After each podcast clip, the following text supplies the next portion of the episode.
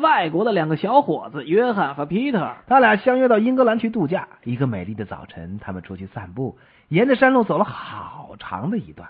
当这俩哥们儿经过一片草地的时候，一头公牛不知怎么就受了惊，朝着他们直冲了过来。皮特反应比较快，看牛冲过来，惊叫一声，一下爬上了一棵大树。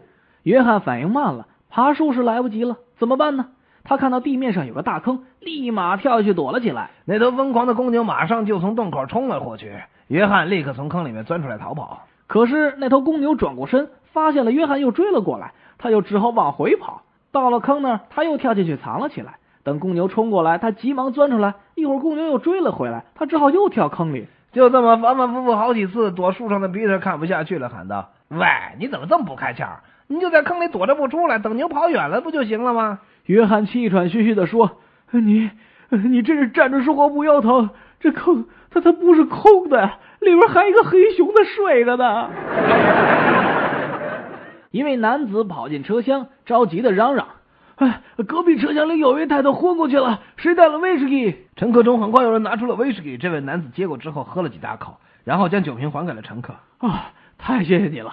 哎，我这人看见女士晕倒我就难受，这下好多了。喂，哎，请问是精神病院吗？是的。那麻烦您帮我看看二十号病房有没有人啊？呃，稍等，请别挂机。喂，没有人。